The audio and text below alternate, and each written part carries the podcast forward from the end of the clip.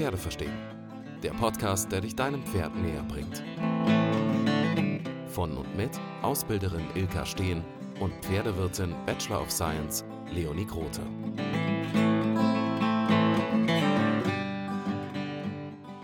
In Gebisskunde Teil 1 sprechen wir über die absoluten Basics der Gebisskunde. Wir klären die Frage, warum ergibt es überhaupt Sinn, mit einem Gebiss zu reiten und wie wirken im Gegensatz dazu gebisslose Zäumungen.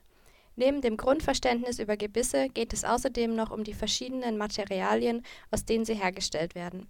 Und damit wünsche ich euch viel Spaß bei der Folge. Herzlich willkommen zu unserem neuen Podcast Gebisskunde Teil 1. Wir werden ähm, verschiedene Teile daraus machen, vier Stück. Im ersten Teil reden wir über die absolute Basis, also über das Grundverständnis von Gebissen. Warum setzen wir die überhaupt ein und was für Materialien werden ver verwendet? Im zweiten Teil, da gehen wir dann schon ein bisschen tiefer und widmen uns der Anatomie und der Beurteilung, woher man weiß, ob das Gebiss passt, beziehungsweise ob mein Pferd das mag. Ähm, Im dritten Teil werden wir auf Probleme eingehen, die auf Gebisse zurückzuführen sind. Und im vierten Teil reden wir über Mythen, die Gebisse betreffend. Das Genau. wird lustig. Ja, es gibt so viele Mythen um die Gebisskunde herum, das wird sehr spannend, ja. Ja. Aber lass uns mit der Basis starten. Genau. Also die erste Frage, die sich, glaube ich, auch viele ReiterInnen stellen, warum reite ich überhaupt mit Gebiss? Ähm, ja, das ist eine super Frage und ganz, ganz wichtig zu beantworten. Ähm, es ist so, und da muss ich leider so ein bisschen ähm, weiter ausholen und in Richtung äh, Biomechanik ähm, sprechen. Ähm, es ist tatsächlich so, dass man über den Unterkiefer, über die biomechanische Kette der Muskulatur, über den Unterkiefer, Genick, Hals, Rücken bis in den Schweif und weiter das Hinterbein erreichen kann. Das klingt jetzt ein bisschen wild ähm, und ähm, das kann ein ähm, ausgebildeter Physiotherapeut ähm, oder Osteopath sicherlich etwas genauer erklären, als ich das kann, ähm, weil ich das natürlich nur aus Trainersicht so immer ähm, feststellen kann. Aber man kann das immer ganz schön sehen, diese, diesen Zusammenhang, wenn Leute mh, das Gebiss nach hinten ziehen, dann haben wir diese Situation, wie wir sie gerne im Dressursport sehen, dass die Vorderbeine nach oben fliegen und die Hinterbeine sozusagen auf der Weide bleiben. Diesen Spruch kennen, glaube ich, viele. Und äh, da gibt es tatsächlich diesen direkten Zusammenhang zwischen der Reiterhand und dem Gebiss und den Hinterbeinen. Und man kann natürlich mit dem Gebiss auch genau das Gegenteil erreichen, also nicht das Hinterbein stehen lassen. Welcome to Landleben. Das war ein Trecker, falls das jemand fragt, der hinter uns lang fährt. Ähm, und ja, wir sitzen drin im Hinter Wohnzimmer. uns. Das auf der Koppel. Nein, wir sind im Wohnzimmer, aber halt auf dem Land, so ist das eben. Ähm, das heißt, ich kann natürlich genauso gut das Gebiss nehmen und ähm, das Hinterbein vortreten lassen über das Nachgeben der Trense. Ähm, das heißt, wenn ich mit einem Gebiss reite, dann ist es der einzige Weg, reell, fein und konkret Hilfen zu geben, die das Pferd biomechanisch bis zum Hinterfuß umsetzen kann. Mm, Wer über anhebende und nachgebende Hilfen äh, reiten gelernt hat, wird feststellen können, dass wenn das Pferd sich reell an die Hand randehnt, also von sich aus über den Vortritt des Hinterbeins zur Hand hinkommt und nicht über ein Zurücknehmen des Zügels, dann geht das Pferd mit einem schön gewölbten Rücken fleißig voran, ohne eine treibende Hilfe. Ähm, weil dieser Zusammenhang zwischen dem Gebiss und dem Hinterfuß direkt über die biomechanische Kette merkbar ist. Wenn ich einen gebisslosen Zaum nutze, dann kann ich nur überziehen und schieben mechanisch arbeiten. Die meisten gebisslosen Zäume ähm, arbeiten über eine Hebelmechanik. Ähm, das Sidepull zum Beispiel, das heißt schon Sidepull, weil man es ja zur Seite zieht. Das heißt nicht weiter als Seitzieher Zieher sozusagen. Und genau das ist es auch. Ähm, Sidepull klingt halt ein bisschen netter. Aber im Endeffekt sind gebisslose Zäume nur dazu gut, die Pferde mechanisch zu irgendwas zu bringen. Ähm, das ist natürlich, wenn man das Gebiss falsch anwendet, auch über die Trense möglich, also auch über das Gebiss möglich. Ähm, das ist aber nicht das Ziel und es ist durch das Gebiss möglich, wenn man denn vernünftig reiten möchte und das vernünftig lernt, über die nachgebenden Hilfen reell das Pferd über den Rücken Vortreten des Hinterbeins zu reiten. Sehr kompliziert, ich weiß, aber ähm, wenn einem die Biomechanik dahinter bewusst ist, dann ist dieses feine, leichte Reiten nur über ein Gebiss möglich. Mhm. Aber die Einwirkung am Gebiss ist doch auch eine mechanische.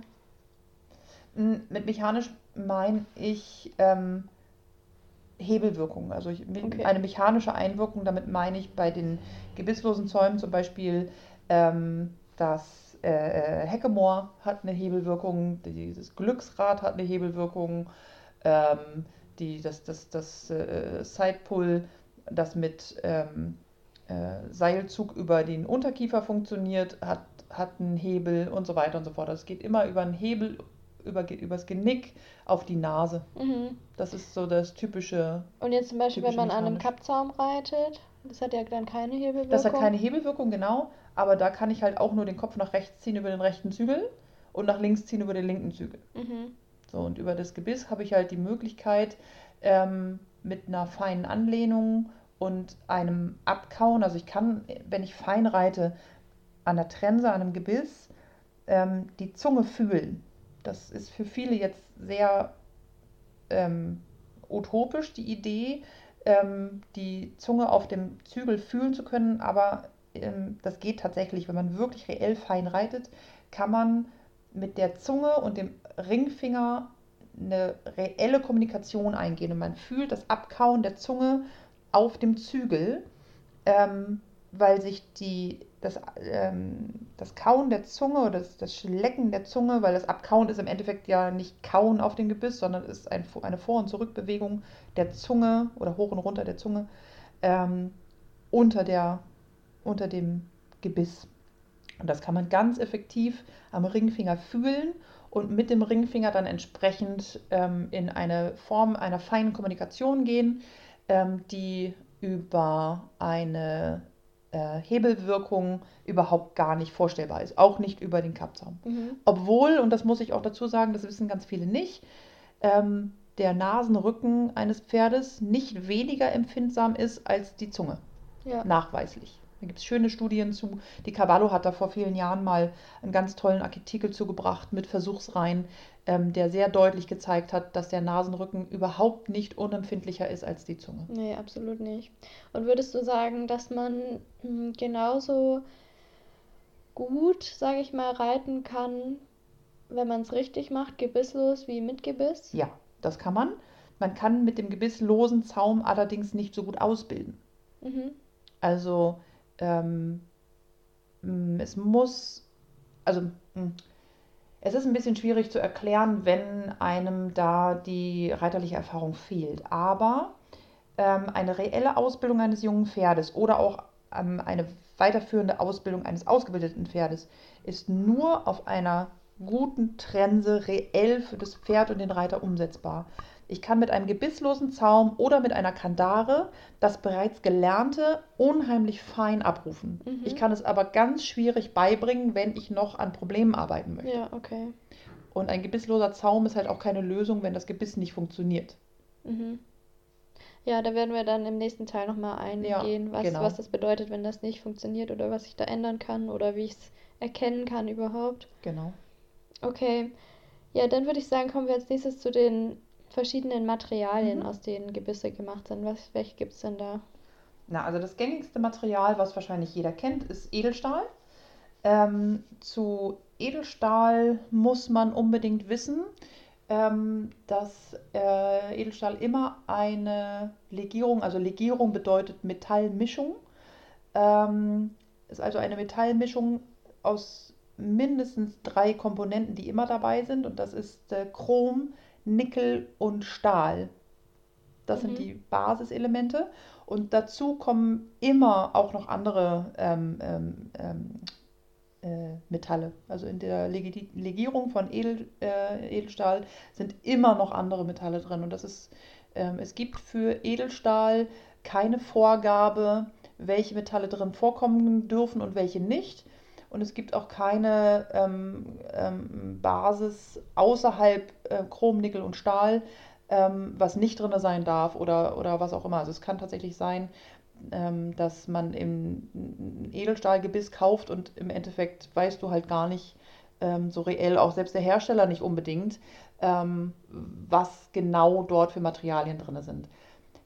Besser ist es immer, und das empfehle ich bei der Gebisskunde jedes Mal wieder, ähm, man kann sich relativ gut darauf verlassen, dass bei den Legierungen von Markenherstellern und je teurer die Gebisse sind, desto zuverlässiger kann man sich auch darauf verlassen, dass die Markenhersteller Acht darauf geben, dass eben keine schlechten Metalle da drin sind, wie Blei zum Beispiel oder ähm, dass der Nickelanteil halt nicht zu hoch ist oder ähm, dass die Legierung so gewählt wird, dass ähm, das Nickel ähm, nicht, nicht austreten kann und so weiter. Ne? Also das ist tatsächlich, Nickel mhm. ist ja nun bekanntlich ein relativ hochaktives äh, Metall, das ähm, ähm, an Schleimhäuten auch allergische Reaktionen auslösen kann.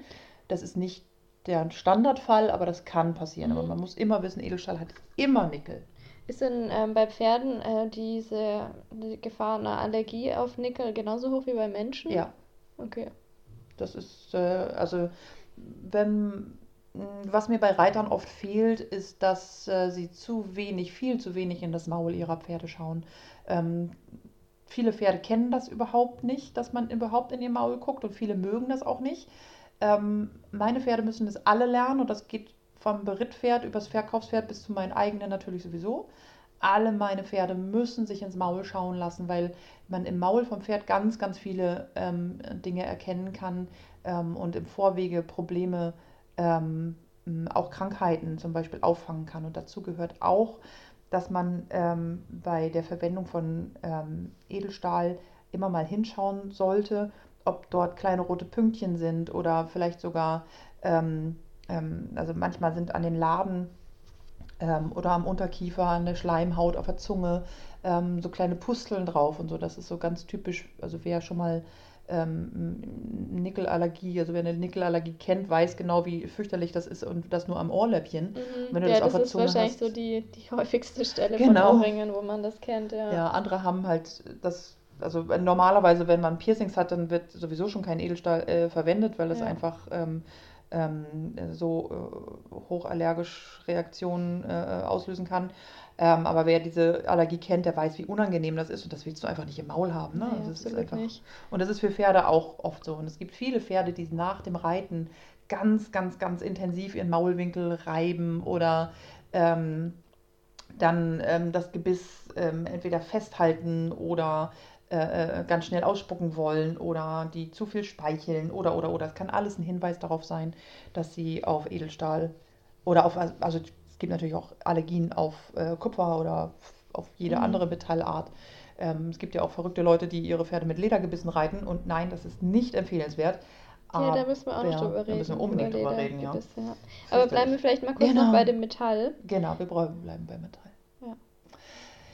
Ähm, also Edelstahl muss man immer gucken, dass man ein hochwertiges Metall nimmt. Man darf halt einfach nicht unterschätzen, wie wenig neues Metall es gibt auf der Welt.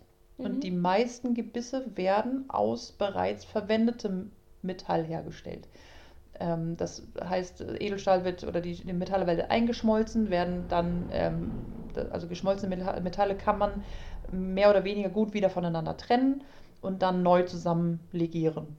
Und das passiert halt mit Trensengebissen auch. Da darf man sich überhaupt nichts vormachen. Du kann, brauchst nicht glauben, dass ähm, die Gebisshersteller hingehen und ähm, dann in den Ländern, wo, wo, das, äh, wo die Metalle geschürft werden, je, für jedes einzelne Gebiss ein neues Metall herst, äh, rauspulen aus dem Boden. Und selbst wenn sie das tun, sind die äh, Metalle, die man aus dem Boden herausnimmt, ja auch nicht rein, sondern die müssen dann eingeschmolzen werden und und und. Mhm. Also das ist ein Wahnsinnsaufwand, überhaupt Metall herzustellen und Metall aus Metall irgendwas überhaupt zu machen. Und das gilt natürlich auch für Gebisse. Und da ist es eher so, je billiger das Gebiss war, desto eher kannst du davon ausgehen, dass es eher mal von einem alten Auto oder was kommt. Also Okay, oh ja, tatsächlich. Also es gibt auch ähm, ähm, wissentlich Hersteller oder, oder, oder halt markenlose ähm, äh, Gebisshersteller, die dann alte Schiffe auseinandernehmen und das einschmelzen und natürlich lösen sich dann Farben und sowas einfach wieder auf. Das Mhm. hast du dann nicht unbedingt da drin, aber schon Rückstände und eben nicht reine Metalle. Also Ja. da muss man sich ganz klar machen, dass es schon sinnvoll ist, wenn man sein Pferd, seinem Pferd was Gutes tun möchte, wirklich einmal in die Tasche zu greifen und eher 200 Euro auszugeben für ein Gebiss und das dann einfach auch funktioniert, ähm, als dass man ähm, das für 20 Euro dann nimmt und Mhm. ähm, dann die Gefahr eingeht, dass das Pferd halt mehr oder weniger darunter leidet. Weil bevor ich merke, dass das Gebiss dem Pferd Allergien auslöst, habe ich halt irgendwie dreimal gedacht, das ist jetzt ein blödes Arschloch und will heute einfach nur nicht ans Gebiss rantreten. Ja, und so weit so. soll es ja gar nicht kommen, Genau. dass man das überhaupt sehen muss, ja. Genau. Und es hält halt auch einfach länger, wenn Ja. man da was Teureres Genau. kauft. Und man kann es auch mal reklamieren, wenn irgendwas damit sein sollte. Und ähm, also ähm, ich selber arbeite ja nur mit äh, Stimmen und Sprenger zusammen. Und ähm, äh, Sprenger ist ja nun der die Manufaktur in Deutschland hier, die wir haben, Mhm. überhaupt. Die stellen ihre Mundstücke in Deutschland her und auch mit, äh, ähm, mit einem Qualitätssiegel, das äh, kein zweiter Hersteller ähm, ähm, bieten kann. Liegt aber auch daran, dass sie keine Pferdeleute, also ursprünglich keine Pferdeleute sind, sondern Metaller, die wirklich Ahnung von Legierungen haben und wirklich Ahnung haben von, von der Herstellung und wie man wirklich eine möglichst große Reinheit der Metalle herstellen Mhm, kann. Okay. Also wenn wir gerade bei Sprenger sind, dann lass uns mal über den Unterschied zwischen Aurigan und Argentan reden. Ja, das ist super wichtig. Ich werde niemals begreifen und äh, werde das vielleicht aber auch einfach tatsächlich mal äh, Sprenger irgendwann fragen, ähm, warum sie ähm, das nickelfreie Aurigan vom Namen dem äh, nickelhaltigen Argentan so ähnlich gemacht haben. Ähm, ich finde es unglaublich dumm, aber mh, unterm Strich ist Argentan nicht so schwer von Aurigan zu unterscheiden, weil Aurigan ist immer von Sprenger. Es gibt kein Aurigan von einer anderen Firma oder, oder markenlos. Mhm. Und das ist ja auch einfach der Name. Also das ist ja kein, Das ist eine Legierung. Also der Eine Name für die, patentierte genau. Legierung, ja, genau. Das wollte ich sagen. Ja. Ähm, Also kein eigenes Metall oder Nein. so, weil also viele Leute denken halt, dass das ein Material ist. also es ist, im Endeffekt ist es Material, aber es ist halt, also ähm, Sprenger hat halt Aurigan patentiert und ähm, Aurigan besteht zum Beispiel aus 85% Kupfer, und zwar immer 85% Kupfer, Silizium und Zink. Mhm. Ähm, Argentan ist das häufigste vorkommende Metall auf der ganzen Welt, neben Edel- Edelstahl. Und aus Aurigan, das auch Deutschsilber genannt wird, ähm, werden zum Beispiel Bestecke gemacht Mhm. oder ähm, Nägel oder so alles an Schrauben und Zeug, was man so kriegen kann, ähm, das nicht aus Edelstahl ist, ähm, ist halt häufig aus Argentan. Und das ist auch wieder eine Mischung. Genau, also das, das sind alles Legierungen. Ne? Also ähm, mh, Argentan ist äh, eine Metalllegierung, die es schon im 18. Jahrhundert ähm, gab. Und es gibt bei Argentan keine klare Angabe für das Mischungsverhältnis der verschiedenen Metalle. Aber es enthält ähm, verschiedene Teile Kupfer, Nickel und Zink. Da können noch viele andere Metalle auch drin sein, ähnlich wie beim Edelstahl. Da gibt es auch keine klare Vorgabe zu, weil es eben keine patentierte Legierung ist. Aurigan, wie gesagt, ist immer von Sprenger und hat immer 85% Kupfer, Silizium und Zink. Wie Mhm. viel Silizium und Zink müsste ich tatsächlich genauer nachschauen. Aber Mhm. diese 85% Kupfer, die sind absolut fix Okay. in der Legierung. Und von Sprenger gibt es nichts aus Argentan. Doch, es gibt auch, auch Sachen von, äh, aus Argentan, da steht dann aber nicht Aurigan drauf. Okay, also kann ich das am, am Gebiss selber erkennen? Also rein Ja. äußerlich? Ja, ob es das ist- Argentan oder Aurigan Genau, ist? bei Aurigan hast du immer einen Metallstempel drauf. Ist, also Aurigan-Gebisse sind immer von Sprenger abgestempelt. Da Okay. steht Aurigan drauf. Mhm, alles klar. Also ich habe noch keinen Aurigan-Gebiss in der Hand gehabt, das nicht, ähm, wo nicht auch Aurigan drauf gestempelt Mhm. war. Okay. Und das ist auch nicht, das ist auch nicht gelasert. Viele Hersteller lasern ihre Gebisse auch nur. Das nutzt sich halt irgendwann ab, diese Ja, Laserschrift. das sieht man nicht mehr. ne? Genau, aber Aurigan ähm, hat immer ein, ein, ein, ein Stempel drauf, sodass du, dass es einfach tatsächlich auf dem Mundstück selber zu sehen ist. Ähm, schlauer waren sie dann, war, war, war Sprenger dann noch bei, ähm, bei Sensogan, die haben ja noch verschiedene Legierungen, ähm, die auch nickelfrei sind, die aber eine andere Zusammensetzung dann haben. Ähm, zum Beispiel das, äh, das Sensogan besteht aus Kupfer, äh, und jetzt muss ich selber, ich muss einmal kurz nachlesen. Sensogan besteht aus reduziertem Kupferanteil Mangan und Zink, genau. Also ähm, Sensogan Mundstücke sind nicht ganz so dunkel von der Farbe her wie Aurigan, weil das die Kupfermenge geringer ist. Also Und- Gold. Wir reden von Gold. Wir reden oder? von Golden, Mhm. genau. Also Aurigan, Argentan, ähm, äh, Sensogan und es gibt inzwischen auch noch andere äh, Legierungen von, von Sprenger. Ähm, sind alle so ein bisschen golden angehaucht oder Mhm. äh, halt durch den Kupferanteil. Ja. Und Sensogan ist auch wieder so ein Eigenname Genau. von Sprenger. genau, und Sensogan erkennst du daran, ähm, dass auf der, an der Seite, ähm, da wo, also das Ende von dem Mundstück, was aus dem Pferdemaul rausguckt, da ist ein schwarzer Kreis drauf. Mhm. Das ist das Zeichen für Sensogan. Das ist Okay. also auch so ein bisschen, also ist nicht, auch nicht aufgelasert, sondern auch ein bisschen ähm, ähm, äh, vertieft, Mhm. also reingestempelt sozusagen und dann ähm, schwarz gefärbt. Ähm, dieses, dieser Kreis auf der Außenseite des Mundstückes, das zeigt dir immer das Sensogan. Okay. Großartiges, großartige Le- Legierung. Ganz, ganz arm an, an äh, ähm, äh, wie heißt das, Allergien Mhm. ganz selten zu finden, dass auf Sensogan Allergien. Auf A- Aurigan schon mal eher, weil der Kupferanteil so hoch ist. Es gibt selten Kupferallergien, ähm, ähm, äh, Allergien, aber es gibt auch Kupferallergien. Mhm. Okay. Und ähm, was sagt Sprenger, also warum die diese zwei verschiedenen haben? Was ist für was besser denn geeignet? Mm, Je höher der Kupferanteil in einer Legierung, desto weicher in Anführungszeichen ist die Trenne, also ist das, ist das, ist das Metall. Und wenn die Pferde da mal stark drauf beißen, und das machen sie ab und zu mal, oder man das, auch selbst wenn ich nur runterfallen lasse auf die Stallgasse, auf, das, auf den Beton, habe ich bei je mehr Kupferanteil in, dem, in der Legierung ist, desto eher habe ich da mal eine Macke drin. Mhm. Und bei Sensogan durch den reduzierten Kupferanteil ist das Metall halt weniger empfindlich. Durch den erhöhten Kupferanteil bei Aurigan ähm, kann das empfindlich sein, ist aber, ähm, also die Pferde nehmen aber den Kupferanteil gerne an, weil ähm, Kupfer schmeckt mm, im Zusammenhang mit Speichel ähm, süßlich und ähm, macht äh, äh, Kupferoxid. Mhm.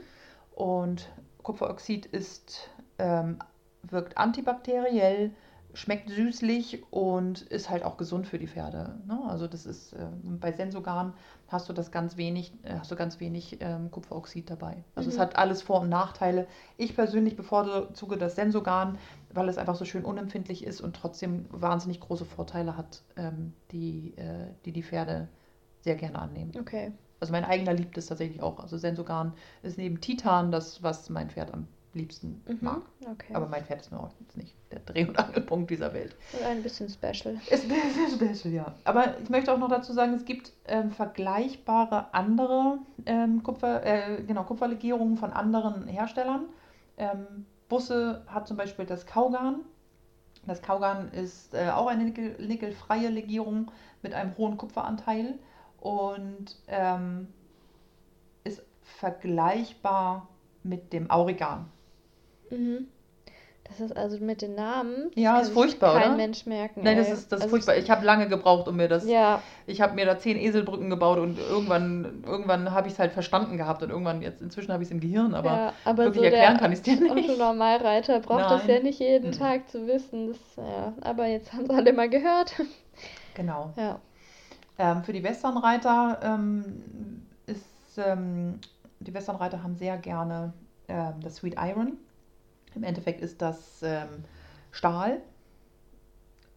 Stahl ist äh, rostet und ist auch gewünscht in dem Moment, weil auch Rost ähm, erstmal süßlich schmeckt, auch antibakteriell wirkt, nicht ganz so stark wie das Kupferoxid, aber ähm, rostende Gebisse sind im Westernsport gerne genommen, ähm, weil die Pferde auch das sehr gerne annehmen und ähm, gut damit speicheln und gut damit kauen. Und ähm, also das äh, Sweet Iron ähm, ist in der Regel allerdings nur eine, ähm, eine Beschichtung Mhm. und keine Legierung. Muss man auch dringend unterscheiden. Hat das irgendeinen Grund, dass gerade Westernreiter das gut finden? Weil Nö. Speicheln und Kauen ist doch eigentlich. Ja, ja, genau. Nö, das, ist, das hat sich, glaube ich, einfach so.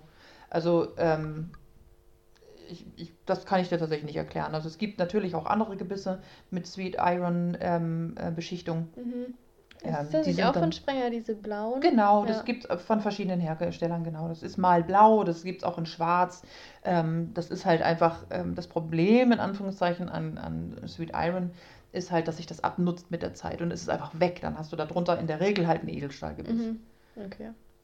Und ähm, was man auch gerne macht, sind ähm, kleine Einschlüsse von reinem Kupfer. Auch das findet man häufig in Westerngebissen. Mhm, diese Das kleinen einfach- kupferfarbenen Streifen da. Genau, Mhm. genau. Und ähm, Kupfer, also ein, ein reines Kupfergebiss kannst du im Endeffekt nicht benutzen, weil das, das einfach, das verformt sich dann mit der Arbeit. Dafür ist die Belastung auf so einem Gebiss, auch wenn ich ganz fein reite, halt doch zu groß. Wie gesagt, alleine schon, weil es mal irgendwo blöd weggehängt wird und mal beißt ein Pferd da drauf oder äh, weiß der Geier, man, so, so ein Gebiss, man, man wundert sich wirklich, wie viel Belastung auf so einem Gebiss drauf ist. Ähm, und deswegen ist ein reines Kupfergebiss überhaupt nicht äh, interessant. Ähm, aber diese Kupfereinschlüsse, die sind einfach ganz toll, weil, wie gesagt, das Kupferoxid entsteht natürlich besonders intensiv bei reinem Kupfer oder mehr oder weniger reinem Kupfer. Ähm, wie gesagt, ich sagte ja vorhin schon, so ganz reine Metalle gibt es im Endeffekt gar nicht mehr so wirklich oder gab es eigentlich, glaube ich, noch nie. Müsste da. Also, Entschuldigung, falls mir ein Metaller zuhört, bitte Keine korrigiert mich. Ähm, aber ähm, diese Kupfereinschlüsse sind halt auch eine gute Idee, ne? mhm. Okay, wollen wir noch kurz über Ledergebisse reden? Haben Ja. wir ja schon ein bisschen gehört. Ja, also Leder und äh, Kunststoff möchte ich gerne noch drauf eingehen. Ähm, sagen wir mal erstmal was zu Kunststoff kurz, weil bei Leder werde ich wahrscheinlich wieder sauer. also, ähm, bei Kunststoffgebissen muss man ein bisschen vorsichtig sein. Ähm, die meisten Kunststoffgebisse haben einen Metallkern, weil ich ja gerade schon sagte, die Gebisse haben ähm, sehr viel auszuhalten. Also das, die Belastung auf so einer Trense ist schon ziemlich groß. Und die meisten Kunststoffe ähm, können so eine Belastung gar nicht alleine aushalten. Ähm, deswegen sind in den meisten Kunststoffgebissen ähm, Metallkerne drin. Das heißt, da ist ein Draht drin und der hält ähm, sozusagen das, äh, den Kunststoff an seiner Stelle also, und, und hält das alles zusammen, damit es nicht gleich kaputt geht. Ich habe genug ähm, Kunststoffgebisse gesehen, die tatsächlich effektiv durchgebissen wurden von Pferden. Und die Leute haben das oft gar nicht gemerkt, also wo ich dann zum Unterricht komme und, das gibt, und denke, warum macht das Pferd so komische Bewegungen mit seiner Zunge, guck da rein und das ganze Gebiss ist wirklich bis auf den Kern durchgebissen. Mhm. Ähm, ich habe auch ein ganz lustiges hier liegen noch. Ähm, musst, du mir mal, musst du mich mal erinnern, muss ich dir unbedingt zeigen. Ja, das will ich mal sehen. Ja. Mal ein Foto posten. Ja. Ähm, und ähm, die Gebisse, die keinen Metallkern haben, ähm, die können dann tatsächlich einfach mal reißen. Mhm. Das ist Super nicht cool, blöd. wenn man Nein, gerade durchs Gelände cool. galoppiert Das oder ist, so. überhaupt, das ist auch nicht cool, wenn du gerade in der Halle nur im Schritt tüffelst. Nee. Also das ist schon blöd. Ähm, auch für das Pferd einfach nicht, nicht sinnvoll. Ne? Und dann ist ja die Idee, dass das ähm, äh, Material einfach ähm, weich ist, in Anführungszeichen. Und das ist es tatsächlich. Es ist halt biegsam und biegt sich tatsächlich. Und das ist für das Pferd halt auch nicht sinnvoll, ähm, weil das so unwirsche Hilfen gibt. Also wenn das Pferd in die Hand reindrückt und ich aus irgendwelchen Gründen so viel Druck auf der Hand habe, dass das Gebiss ähm, sich biegen muss, ähm, dann äh, klemme ich halt im Endeffekt das Gebiss um den Unterkiefer. Das Mhm. macht einfach überhaupt, überhaupt keinen Das geht dann wahrscheinlich so Sinn. in die Richtung von den anatomisch geformten auch, oder? Ja. Ja. Aber da Yeah. lästern wir nicht diese Folge drüber. Okay. Nächstes Mal. ähm, genau, und ähm, dann gibt es so total tolle Ideen wie Apple Mouth, Mhm. die du aus der Packung nimmst und selber fast kotzt, weil es so stinkt Ja, nach so ein, wie so ein, künstlichem ja, so Kau, ein nach Oberbuba, oder? Autoduftbaum, Ja. genau, so ein Autoduftbaum, genau. Ih, Und dann. Bläh, macht schon das ins Maul Ja. rein. Boah. Und ich finde das auch so bescheuert, weil Menschen achten irgendwie darauf, dass sie nicht aus Plastikflaschen trinken, Ja. weil da irgendwelche Mikroplastik Ja. und Hormone und was Ja. weiß ich abgesondert werden. Ja. Und man versucht irgendwie weniger Kunststoff zu Mhm. verwenden. Aber man macht es ins Pferdemaul. Ja. richtig cool. Ich Komm mal ein bisschen ja. drauf rum, bitte. Ja, es gibt auch Schaumstoffgebisse, das finde ich eigentlich noch am geilsten. Wow. Ja, die sind so, so sehr dick.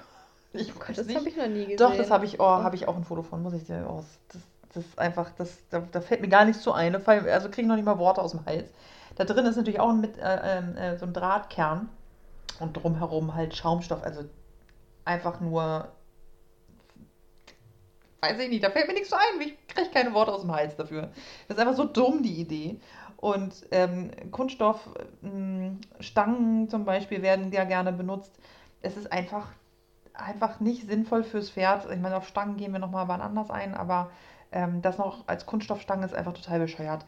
Und Hormone, da möchte ich kurz was zu sagen, das ist jetzt nicht so dramatisch. Nichtsdestotrotz, es ist in Kunststoff immer ein Weichmacher enthalten. Kunststoff ist an, ohne Weichmacher.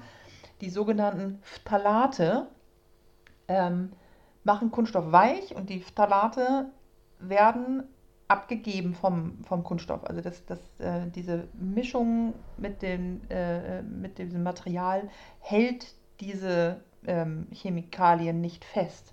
Das wird über Jahre ausgesondert. Und es ist im Maul, also in, in, der, in der Trense natürlich relativ wenig. Nichtsdestotrotz ist es halt direkt im Maul. Das Pferd kriegt es potenziell ähm, dreimal oder viermal die Woche eine Stunde lang gar nicht aus dem Maul raus und schluckt also permanent diese Phthalate ab. Ob es das nun will oder nicht, ist völlig unerheblich. Das, da kann es gar nichts gegen tun. Und Phthalate sind nachweislich ähm, ähm, äh, beeinflussen die den Hormonhaushalt. Und das kann bei Hengsten und Wallachen, äh, Hengsten und Stuten und gerade bei, bei laktierenden Stuten, also bei, bei, bei säugenden Stuten oder auch tragenden Stuten, wirklich ein Problem darstellen. Ja, und in, in Kunststoff sind auch so Xenoöstrogene Mhm. drin, die so sehr, sehr ähnlich sind zu den körpereigenen Östrogenen und dadurch kannst du halt auch ein Östrogen, eine Östrogendominanz kriegen, was halt Ja. auch sehr das Hormonsystem durcheinander bringen Mhm. kann. Yes, so ist das. Also äh, Kunststoff ist halt einfach ähm, eine dumme Idee. Und Kunststoff ist auch, ähm, wird oft trocken, also die, die, das Speicheln auf dem Kunststoff. Deswegen sind die, hat das Apple Maus halt die Idee gehabt, durch diese Geschmacksstoffe halt Speicheln auszulösen, was auch passiert, aber halt in einem Maß, was einfach unnatürlich ist. Und ähm, oft ist es dann einfach sehr trocken im Mund und die, und die Schleimhäute trocknen richtig aus, anstatt halt feucht zu werden, wie wir das gerne möchten beim Reiten. Ähm, und dann wird das richtig quietschig. Weißt du was? Weißt, Quietschig? ja, es wird so, Ja. es wird so rubbery. Ich mir fällt kein Wort dafür ein. Das wird so richtig unangenehm im Mund. Ja, also keine Ahnung, was du Ich weiß nicht, wie ich es anders- meinst, aber Anders ausdrücken. Also ich kann mir vorstellen, dass es nicht cool ist, ja. Und auch dieses, dieses Speicheln, das soll ja eigentlich vom Kauen und von der Aktivität genau. kommen und nicht, weil ich meinem Pferd einen Centershock in den Mund geschoben ja, habe. also, Also das schon wie fies, ja. bitte Ja. tut das nicht. Nein, bitte nicht. ja, genau. Ja. So, das, im Endeffekt stolpern wir jetzt genau ähm, äh, nochmal ins Leder. Äh, Leder ist zum einen, das muss man sich immer wieder klar machen, die Haut von einem Tier. In der Regel von Rindern. So, das finde ich pauschal schon mal moralisch fraglich. Ähm, meinem Pferd, Vegetarier, Grasfresser, die Haut von einem Tier ins Maul zu stopfen. Ob es das Naja, will oder nicht. aber also es ist schon noch mal krasser, weil wir schnallen dem halt auch Haut von einem Tier um. Ja, äh, bin ich völlig bei dir, absolut. Und ähm, es wäre total großartig, wenn wir irgendwann mal eine vernünftige Alternative für Sattel und Trensen außer Leder finden. Ja. Aber es ist noch was anderes, ob ich das oben drauf lege oder um, das, um den Kopf herum oder ins Maul rein. Das ist schon noch ein Unterschied. Aber vegan reiten ist schwierig. Äh, Vegan reiten ist mega schwierig, absolut. Es gibt ganz viel Tierhaut um das Reiten herum. Ähm, Aber man muss sich auch klar machen, dass ähm, um Tierhaut verarbeiten zu können, muss es gegerbt werden. Und in der normal, also normalerweise wird das mit Chemikalien gemacht. Die verbleiben natürlich auch in der Haut genauso wie das eben bei den äh, Weichmachern im Kunststoff ist und werden aber mit der Zeit und jeder kennt das, wenn man einfach 200 Jahre altes Leder mal in die Hand nimmt, dann fällt dir das einfach, das bröselt dir einfach in der Hand kaputt, weil eben diese Chemikalien vom Gerben raus sind. Es sei denn, ich habe es immer lange gepflegt und immer benutzt, dann könnte es auch 200 Jahre halten, aber meistens ist das nicht der Fall. Also das Leder ähm, gibt halt diese Chemikalien auch wieder ab. Und ähm, es ist zwar auch so, dass durch das Kauen und durch, durch das Einspeicheln, also in, der, in Naturvölkern wurde das, oder wird das wahrscheinlich auch heute noch so gemacht, dass, dass einfach tatsächlich Leder, diese Haut gekaut wird, weil der Speichel im Endeffekt die gleiche Wirkung hat ähm, ähm, durch die Enzyme, die da drin sind, ähm, wie die Chemikalien. Aber niemand geht hin und kaut Lederhaut durch. Also, also um das für Gebisse oder Trensen oder Sättel zu verarbeiten. Vermutlich nicht. Bisschen witzig.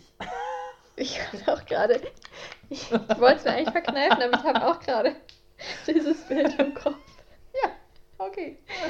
Ja. Okay. Ja, aber das muss einem klar sein. Also es gibt heute auch ähm, pflanzliche Gerbstoffe mit denen äh, Leder gegerbt mhm. wird. Das gibt es definitiv und ich habe immer die große Hoffnung, dass die Hersteller einfach so schlau sind und wenn sie schon Ledergebisse herstellen, dann bitte halt aus äh, pflanzlich gegerbtem Leder. Aber das ist halt viel, viel langwieriger und aufwendiger, von daher. Ja.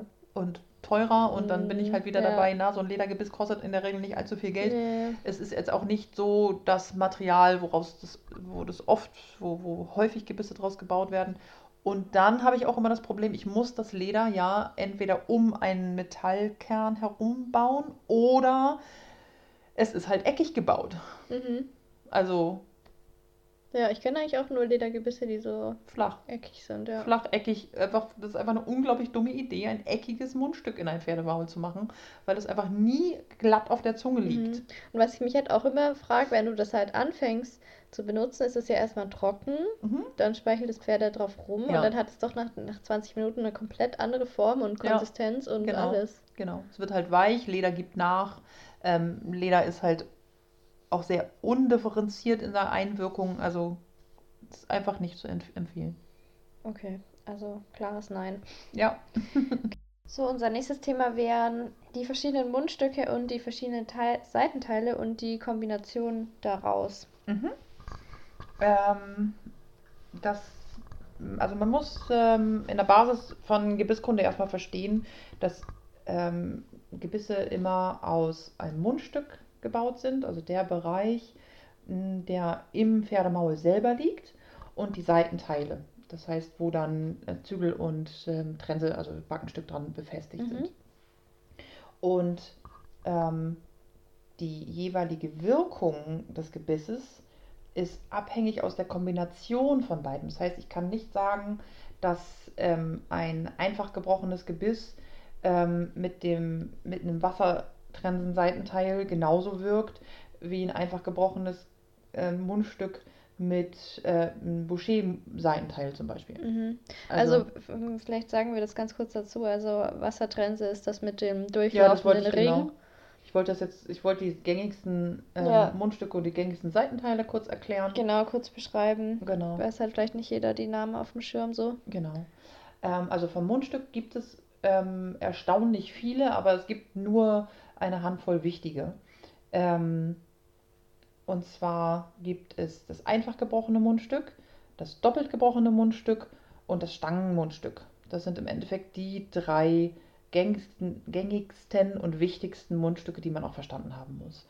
Dann gibt es anatomisch geformte Mundstücke und ähm, äh, in Stangen dann wieder Variationen äh, mit ähm, Zungenfreiheit und so ein Gedöns. Mhm. Ähm, und ähm, zu den anatomischen, das, das kann ja doppelt und einfach gebrochen genau. sein, genau. aber anatomisch geformt. Genau. Mhm. Es kann auch anatomisch geformte Stangen geben. Ne? Also ja. das, genau, das, äh, das ist halt wichtig, das einmal zu verstehen, dass anatomisch geformt nicht, ähm, nicht bedeutet, wie das Mundstück insgesamt aussieht. Mhm. Ähm, Und anatomisch geformt heißt so gebogen, gebogen genau. praktisch, ja. Genau. Also das ist so vermeintlich folgt das eher der Form von der Zunge und so weiter. Totaler Nonsens. Ja, aber dass man sich das vorstellen kann. Genau, ja. oder das, das dann im, im zweiten oder dritten Podcast, Podcast ein bisschen genauer. Ja. Ähm, genau, also wir wollen einfach gebrochen, doppelt gebrochenen Stangen einmal durchgehen. Und als Seitenteil ähm, gibt es auch äh, verdammt viele verschiedene. Ähm, die wichtigsten im Endeffekt oder die gängigsten sind Wasserkopf, äh, Wasser, Wassertrensen. Mhm. Wasserkopf, so es gibt auch Wasserköpfe, aber das hat nicht mit Trensen zu tun. Also ähm, ähm, Wassertrensen ähm, werden Seitenteile als Wassertrensen werden Seitenteile bezeichnet, die einen durchlaufenden Ring haben. Das heißt, wo der Ring frei durch das Mundstück an der Seite durchläuft. Also es ist bewegliches Mundstück. Äh, Mhm. äh, be bewegliches, äh, beweglicher Ring am äh, Mundstück dran, das Seitenteil. Ne? Das Mhm. ist einfach kein Stopper hat, kein, kein oben, kein unten, sondern einfach nur ein Ring. ja, der sich bewegen kann. Vielleicht machen wir dafür auch Beispielbilder. Ja, das ist vielleicht nicht die dümmste Idee. Ja. Ähm, dann gibt es Olivenkopftrensen. Bei der Olivenkopftrense ist, der, ist das Seitenteil, ähm, der Ring am Seitenteil ähm, mit dem Mundstück zusammen befestigt, sodass sich der Ring nicht frei drehen kann, sondern immer an einer Stelle bleibt und die Form des Mundstücke, äh, des Seitenteils wird dadurch optisch so ein bisschen wie eine Olive. Also es ist kein, kein runder Ring, sondern ist an der Seite, wo das Mundstück an das Seitenteil rankommt, etwas äh, verbreitert, weil normalerweise dann eben kein durch, also kein, kein, kein einfaches Loch mit einem Durchlass ist wie bei der Wassertrense, sondern dann ist das Seitenteil zu dem Mundstück, nein, das, das Mundstück, wo das Mundstück an das Seitenteil rankommt, etwas verbreitert, damit es dort fest bleibt und sich nicht bewegt. Ja, willst du dich noch ein paar Mal verhaspeln oder wie geht's jetzt? Ich weiß nicht, wir gucken mal. Okay, nächstes. Ähm, die D-Ring-Trense, auch, ähm, also das D-Ring-Seitenteil ist tatsächlich effektiv geformt wie ein D. Ähm, das heißt, die flache Seite ist zum Mundstück hin und liegt relativ flach am Maulwinkel an. Und das Mundstück ist an dem ähm, geraden, flachen ähm, Bereich des D-Ring-Seitenteils befestigt oder auch so, dass es sich nicht ähm, vor und zurück und hin und her bewegen kann, sondern Mhm. ähm, also in der Regel sind die äh, Seitenteile zum Mundstück selber hin ähm, zwar ähm, vor und zurück zu bewegen, aber nicht ähm, durchlaufend wie bei der Wassertrense. Ja. Und also es ist praktisch wie, wie die Olive, nur dass die Olive eben ein gerades Stück ist. Nee, die D-Ring-Trense ist einfach gerade. Ja, meine ich ja. Genau. Also bei der, also die Dering ist wie die Olive, nur dass die Olive eben gerade ist. Nee, das D-Ring ist gerade. Hä, das habe ich doch gerade gesagt. Ah, nee, die Olive ist gerade. Nee, das D-Ring ist gerade. Was redest du denn? Du hast Olive gesagt, Mann. Nein, ich habe gesagt, die Dering. Schön, dass wir es aufgenommen haben, dass wir das nochmal anhören können. Die Dering-Trense ist so wie die Olive, ja? Aber mit einem geraden Stück. Ja. Also die Dering-Trense. Die D-Ring-Trense hat, hat ein gerades Stück, genau. Genau. Da wo die anders Nein, ich habe das gerade dreimal genau so gesagt. Okay, also die D-Ring-Trense ist vergleichbar mit der Olivenkopftrense. Also das, ähm, die D-Ring, das D-Ring-Seitenteil ist vergleichbar mit dem Olivenkopf-Seitenteil. Der Unterschied, der Hauptunterschied ist aber, dass ähm, bei der D-Ring-Trense ein ganz gerades Stück direkt am Maulwinkel anliegt und bei der Olivenkopftrense dort ähm, ein etwas kürzeres, nahezu rundes Stück am Ja, Maulwinkel so ein anliegt. Knubbel. So ein Knubbel, ja, okay. Nennen wir es Knubbel. geht. Das beschreibt es sehr gut. Okay. Das Okay. sind so die, die ähm, Seitenteile, die hauptsächlich benutzt wird. Also tatsächlich ist die Wassertrense immer noch das am häufigsten benutzte Gebiss, behaupte ich. Ähm, Glaube ich auch, ja. Aber findest du nicht, dass äh, die Boucher-Trense da auch noch dazu gehört? Ja, Zu den natürlich. wichtigsten? Ja, äh, also absolut. Für mich persönlich gibt es nur zwei wichtige Seitenteile und das ist die Boucher-Trense. Das Boucher-Seitenteil nennt man auch Bering-Trense oder ähm, Hängebacke.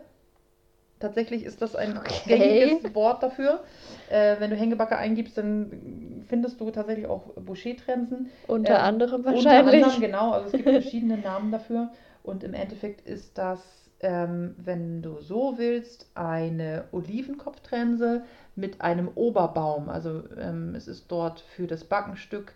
Ähm, der Ring ist nicht derselbe Ring wie für den Zügel, Mhm. Sondern es ist ein ähm, oberhalb des, der Anbringung des Mundstückes ähm, noch ein sogenannter Oberbaum dran mit einem extra Ring für das Backenstück. Mhm. Der Zügel kommt unten mit an, die, an den großen Ring, wo das Mundstück dran ist und das obere Teil ist für das Backenstück gedacht. Genau, also es sind einfach zwei aufeinander sitzende Ringe so. Sozusagen, genau. Ja. Mal mit mehr oder weniger Abstand, das ist unerheblich für die Wirkung, ähm, aber ähm, das nennt man dann Boucher-Trense, das ist der Gang, das, das, das, was mir jetzt so am geläufigsten ist, aber es gibt wie gesagt auch verschiedene Namen. Und die zweite wichtigste Trense ähm, ist die Schenkeltrense. Ähm, da ist im Endeffekt ist das auch wie eine äh, Olivenkopftrense gebaut ähm, und da ist oben und unten noch ein, ähm, ein Metallstift sozusagen dran, ähm, ein sogenannter Schenkel, der ähm, dann am Ober- und Unterkiefer von außen an der Seite des, äh, des Pferdemauls anliegt. Da ist aber wieder der, ähm, bei der normalen Schenkeltrense kommt das Backenstück in das gleiche, in den gleichen Ring ähm, wie der Zügel. Mhm. Anders als bei der Boucher-Trense. Mhm. Oder mit den Worten von meinem Papa, warum hat das Pferd Antennen? Ja. großartig, ja. Ja, also Antennen Ja. habe ich dazu auch noch nicht gehört. Finde ich großartig. Das ist doch nicht sehr naheliegend, aber okay. Nee, aber egal. Für Nichtreiter ist völlig okay. Ja.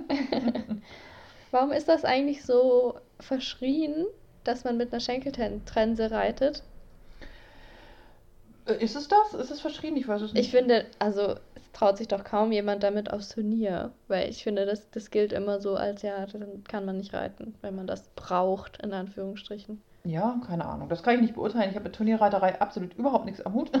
Und das wird wohl hoffentlich auch so bleiben. Ähm, Im Endeffekt ist die Schenkeltrense für einen ungeübten ähm, Reiter oder für jemanden, der es nicht gewohnt ist, das zu sehen, ähm, wirkt es erstmal sehr groß und sehr viel am Maulwinkel und, und ähm, äh, sie nennt sich ja auch gerne mal Knebeltrense und Knebel ist ja jetzt nicht das netteste Wort, was ja, man vielleicht so daran, ja. ähm, so hören kann. Also das ist aber tatsächlich einfach nur ein dummes Wort. Ähm, da, wo anatomisch geformt sich nett anhört und einfach scheiße ist, ähm, ist halt die Knebeltrense oder die Schenkeltrense einfach wirklich ein mechanisch sehr gut einwirkendes Gebiss, weil es durch die Schenkel ähm, der im Maul entstehen könnte, durch die Zügeleinwirkung oder auch durch die Bewegung des Kopfes des Pferdes ähm, einfach auf die Außenlade abgelenkt wird und sozusagen dann entsprechend nicht im Maul landet, sondern ähm, außerhalb vom Maul bleibt.